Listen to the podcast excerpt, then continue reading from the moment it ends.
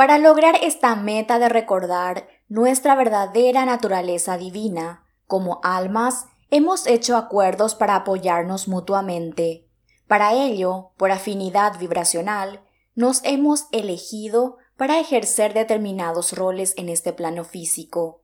Así es como nacimos en un determinado país, en una determinada familia, con padres y hermanos específicos, etc. Absolutamente nada quedó al azar. Todo fue previamente planificado por el alma con el firme objetivo de recordar la verdad. Libro Memorias del Alma.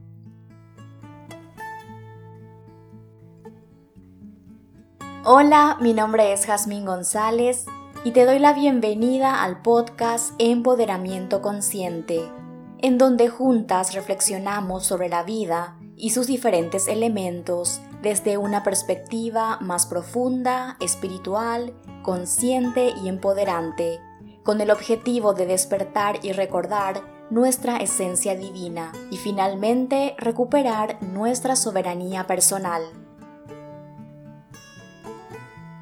En esta ocasión compartiré contigo una reflexión del por qué para el alma no existen países mejores o peores, así como tampoco países de primer mundo o de tercer mundo. Considero que este tema es muy interesante y también muy importante de hablar, porque en los últimos años se ha vuelto muy común o normal hablar de que tal país es mejor que el otro, que tal país es subdesarrollado y que el otro está avanzado, que tal país es tercermundista y que el otro es de primer mundo, y otros tipos de juicios y etiquetas que se utilizan para desvalorizar y menospreciar a unos y ensalzar o idolatrar a otros. Desde el punto de vista espiritual y consciente, que es la visión que compartimos en este podcast, esto es completamente erróneo, falso e ilusorio por varios motivos, como por ejemplo, 1. Al creer que existen países mejores o peores que otros, estamos afirmando que el exterior tiene poder sobre nosotros y que el gobierno, el sistema económico y la sociedad define nuestro rumbo personal. De esta forma, negamos nuestro poder creador que nos capacita a crear y materializar la realidad que anhelamos. 2.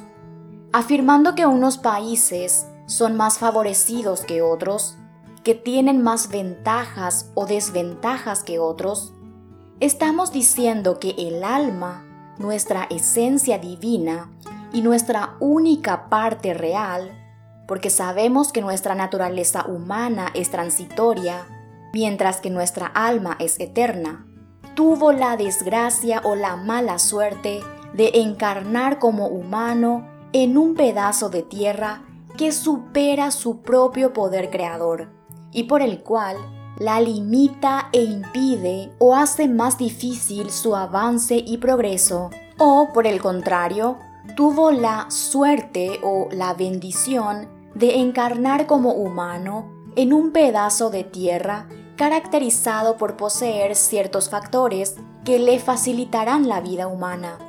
Al pensar de esta manera, además de negar la capacidad ilimitada de manifestación del alma, también estamos negando el plan perfecto de vida que cada alma ha diseñado para su encarnación, que nada sucede al azar y que todo colabora para el despertar de la conciencia.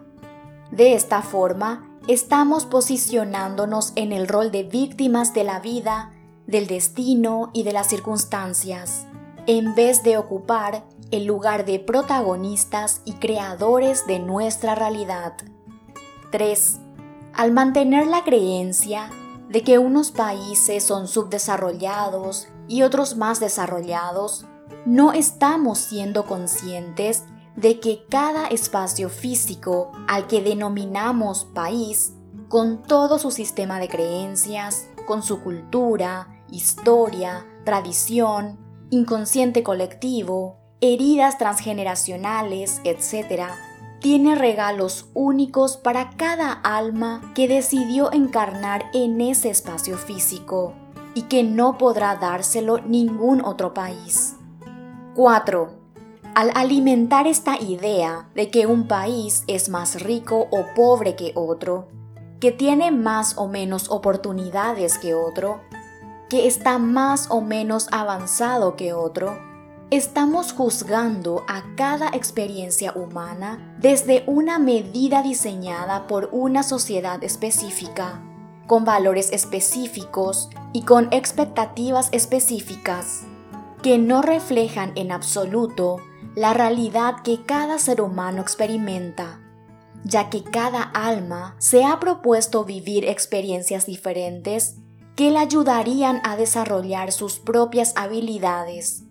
Y lo más importante, a recordar e integrar la verdad de que es uno con la divinidad.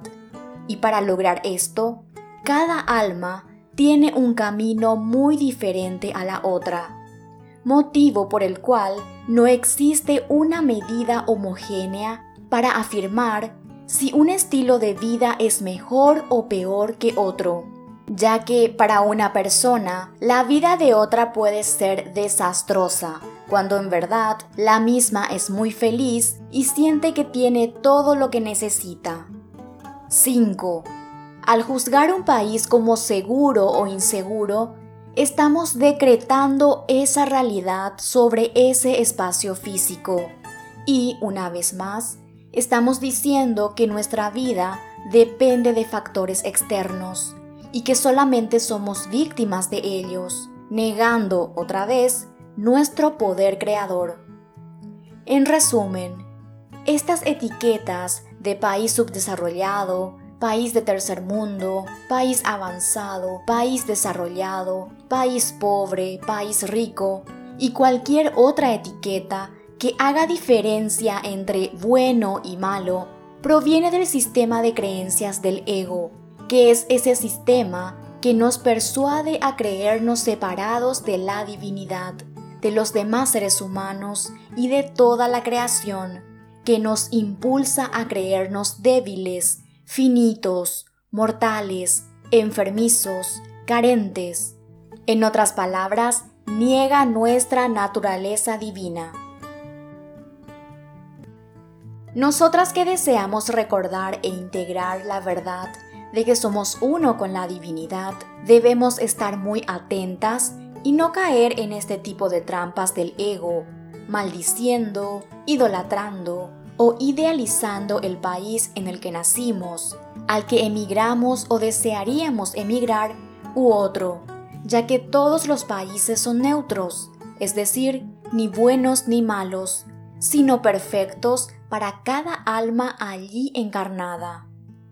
Entonces, la invitación es no fomentar ni alimentar estas divisiones creadas por el ego, sino tomar conciencia de nuestra esencia divina y asumirla completamente, haciéndonos responsables de nuestra experiencia vital, utilizando sabiamente nuestro poder creador para manifestar las realidades que nos gustaría, sin culpar a factores externos.